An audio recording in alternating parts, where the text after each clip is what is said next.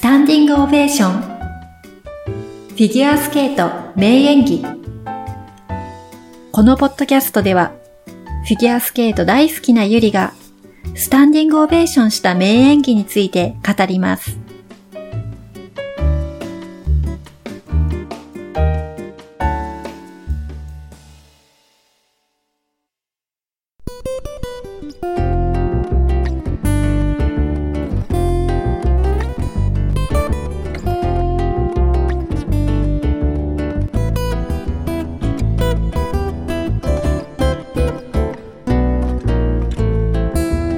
皆さんこんにちは、ゆりです。ISU の大会も今シーズンは残すところ世界選手権のみとなりました。いよいよシーズンも大詰めですね。今年の世界選手権は3月にカナダのモントリオールで行われます。カナダです。カナダの中でも東の方でケベック州になります。羽生選手のトレーニングしているトロントは、お隣のオンタリオ州ですから、西にあるバンクーバーやカルガリーと比べても随分近い距離。今回、クリケットクラブ組はきっとトロントから会場入りするんでしょうね。移動距離も短いですし、調整は有利かもしれません。さて、カナダは昔からフィギュアスケートがとても強いです。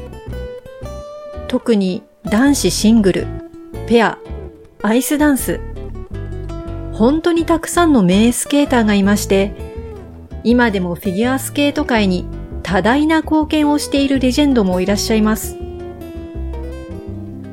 カナダ選手権の歴代メダリストを見てみますと、今は振付師だったり、コーチだったりと大活躍している元選手のお名前がたくさん出てきます。男子では、ブライアン・ウォーサー、今は羽生選手のコーチですね。カート・ブラウニング、ジェフリー・バトル。ジェフリー・バトルは今はもう振付師として有名になりました。ペアはサンドラ・ベジック。この方も振り付けで有名です。アイスダンスではトレイシー・ウィルソン。今は羽生結弦さんのいるクリケットクラブのコーチです。シェイリーン・ボーン。この人も振付家ですね。日本にも、あの、時々来てアイスショーで踊りを披露してくれます。そして、マリー・フランス・デュブレイユとパトリス・ローゾン。今一番大活躍しているアイスダンスのコーチです。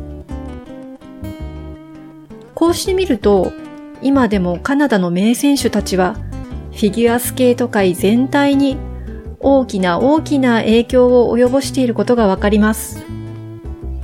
そして、今でもカナダには本当に魅力的なスケーターが数多くいます。ということで、ここからしばらくこの番組ではカナダ特集をやってみたいと思います。これから世界選手権までの数回にわたり、カナダのスケーターたちの名演技をご紹介していきたいと思います。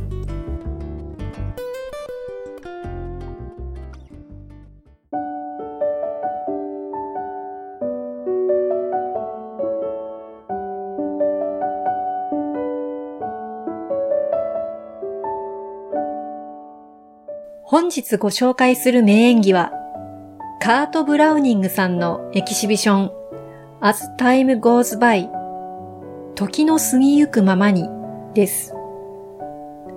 カート・ブラウニングさんは男子シングルで世界選手権4回優勝という偉業を成し遂げた選手です。彼の後に4回優勝した選手はまだいません。1989年から91年に金メダル、92年は銀メダル、そして翌93年にはまた金メダル。本当にすごいですね。ただ、カナダの男子の選手は、なぜかオリンピックの金メダルに恵まれないんです。カートもオリンピックだけはメダルが取れませんでした。他にもカナダの世界選手権優勝選手には、ブライアン・オーサー、エルヴィス・ストイコ、ジェフリー・バトル、パトリック・チャンがいます。でも残念ながらどなたもオリンピック金メダルは取れませんでした。カナダ男子のオリンピック金メダルは悲願とも言えるでしょう。また余談ですが、カートと同じ世代で戦った日本人選手としては、鍵山正和さんがいらっしゃいます。現在大活躍中の若手、鍵山優馬選手のお父さんですね。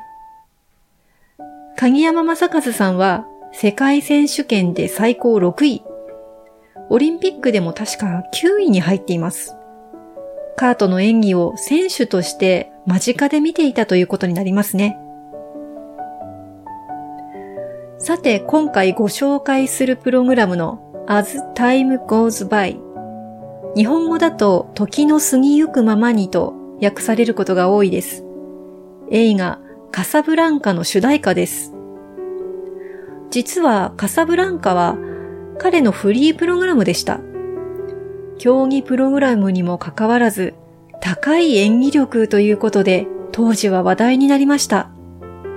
そしてエキシビションのプログラムもフリーと同じ衣装でカサブランカの主題歌だったわけです。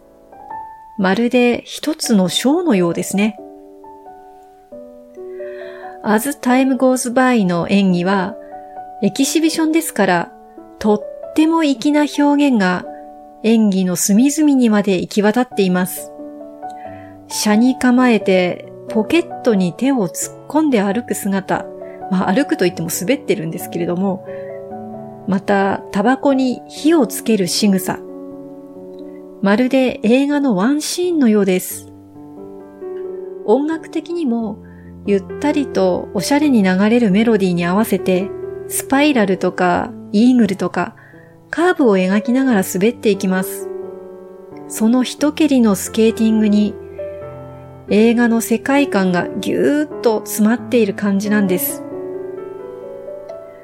当時何の試合だったのかは覚えていませんが、このエキシビションの演技を私はテレビで見ていました。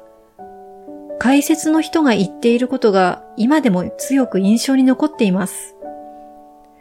何と言っていたかというと、わざわざこのプログラムは振付家に頼んで振り付けてもらっている。こういうことは結構珍しい。この選手は新しいことをしている。そんな感じだったんですけれども、今でもそのコメントが頭に残っています。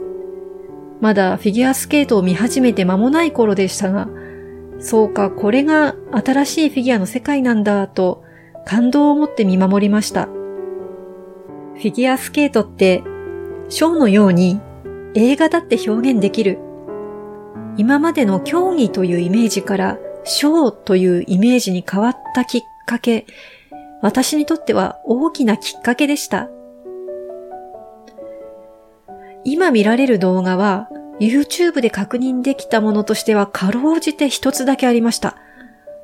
カート・ブラウニングの As Time Goes By で検索してみてください。実家に帰ればおそらくビデオの録画が残っているはずなんですが、その時私が録画してみた演技と、今 YouTube にアップされているのは違う大会のようです。実家の録画はもしかしたら貴重なものかもしれないので、今度帰省した時に探してみたいと思っています。今でこそ日本でもたくさんのアイスショーが開催されるようになって、なかなかチケットが取りにくいという大人気になりました。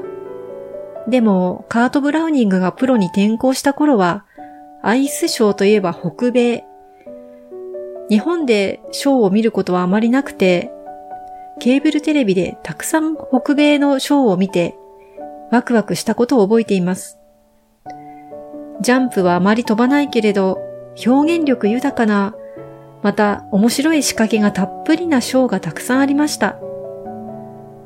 今はアイスショーに現役の選手もたくさん出ますが、当時はアマチュアを引退したスケーターたちがプロに転向するというイメージでした。カート・ブラウニングは50代になった今でもまだ現役のプロスケーターです。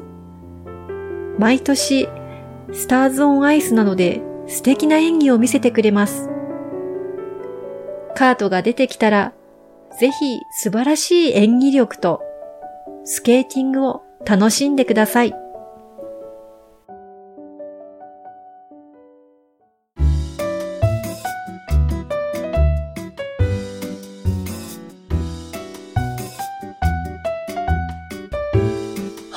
の番組はいかがでしたか？フィギュアスケートの名演技、皆さんもぜひお楽しみください。それではまた次回をお楽しみに。